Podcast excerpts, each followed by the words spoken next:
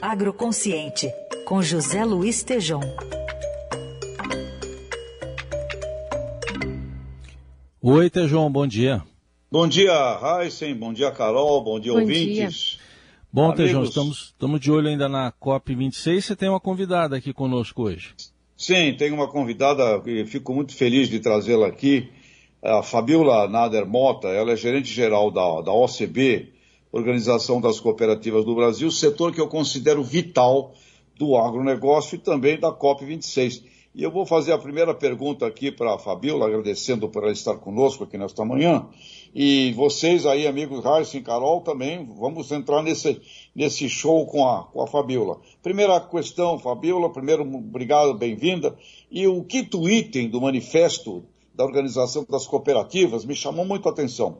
Políticas públicas de fomento ao cooperativismo como arranjo produtivo sustentável por favor, nos coloque essa visão das cooperativas sobre COP26. Obrigada, Teijão. Bom dia, Carol, Heisen.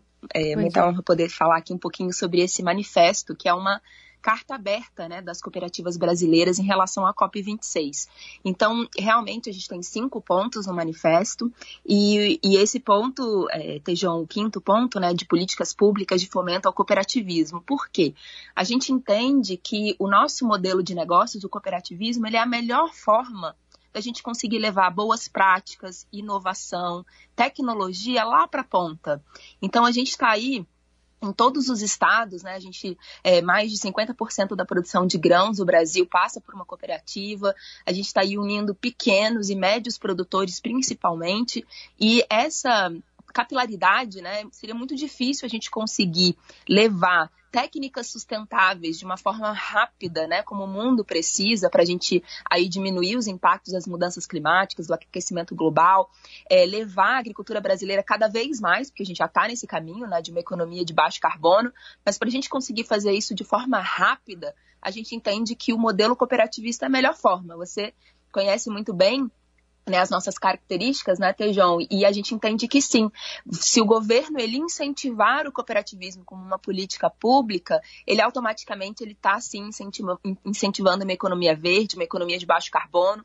A gente levou para a COP26 vários cases que posso comentar aqui depois, mas é, é isso. A gente sabe que além do cooperativismo ele levar é, um menor custo para aqueles produtores, ele fazer esses produtores atingirem mercados internos e externos que eles sozinhos não conseguiriam, né?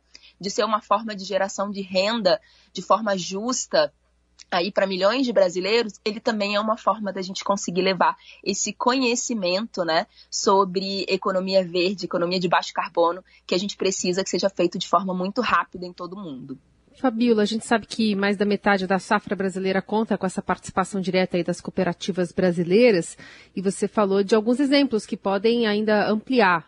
Então eu queria entender uh, qual que deve ser a meta para participação mesmo dessas cooperativas em relação aos pequenos e médios produtores e exemplos também que na prática já dão certo. Bacana.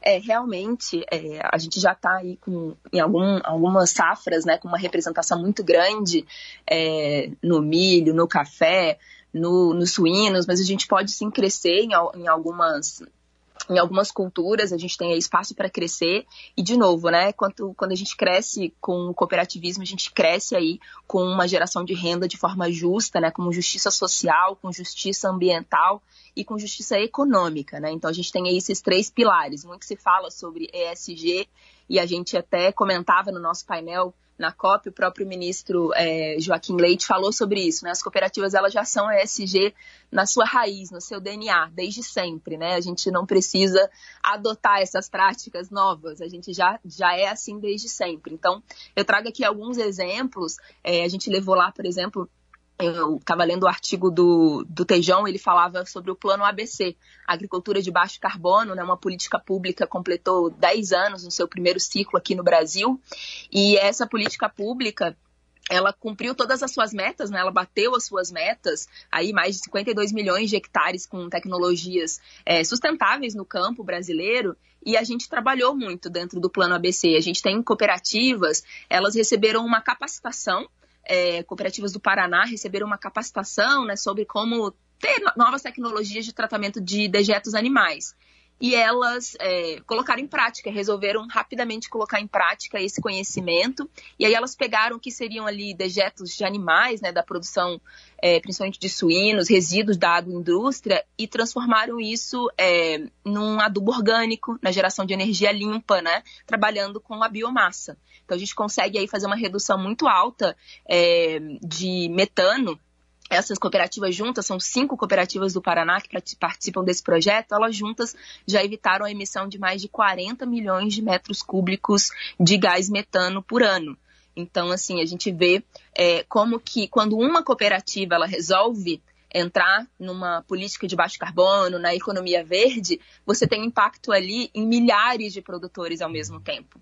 E você imagina o tempo que levaria para você trabalhar com cada um desses produtores para eles poderem fazer isso na sua própria produção, né? E quando você está ali na cooperativa, ao mesmo tempo, você já abarca milhões de produtores. A gente também está trabalhando com outros tipos de geração de energia limpa. A gente tem uma parceria com as cooperativas, com a Organização das Cooperativas da Alemanha, que eles são especialistas né, em produção de energia limpa, especialmente energia solar, e a gente trouxe todo esse conhecimento deles para o Brasil, é, e a gente já está com mais de 540 iniciativas de cooperativas no Brasil ener é, gerando energia limpa, né? É, com usinas fotovoltaicas e mini centrais hidrelétricas, enfim.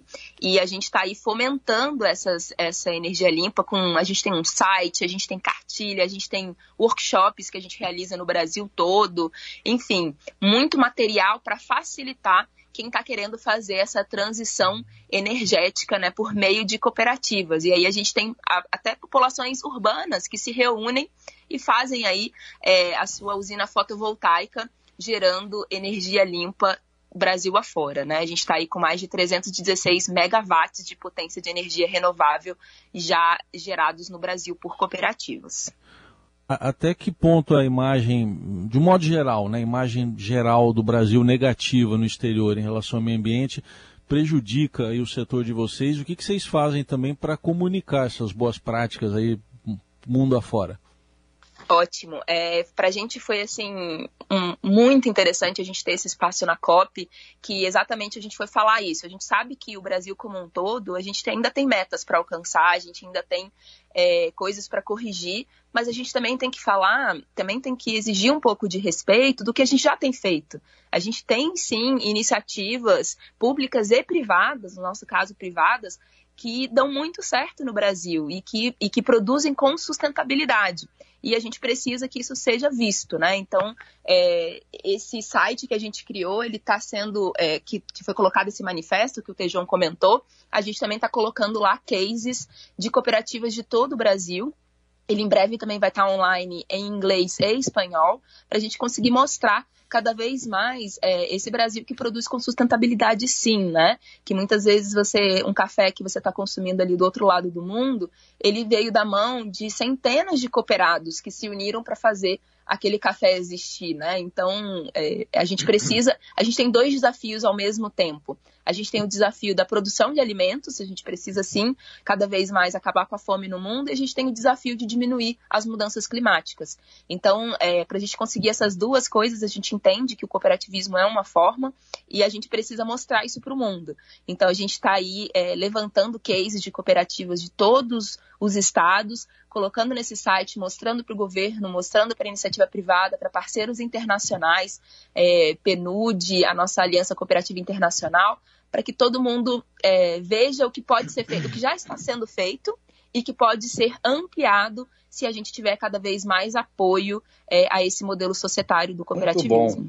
Fabiola, o nosso tempo é, é curto e, e, e, o assunto é maravilhoso. Eu queria agradecer muito a você, Raíssa, Carol, nossos ouvintes e Sou fã do cooperativismo e considero vital para tudo isso. Muito obrigado, Fabiola. Muito obrigado, pessoal. Valeu. Obrigada a todos. Valeu, bom dia.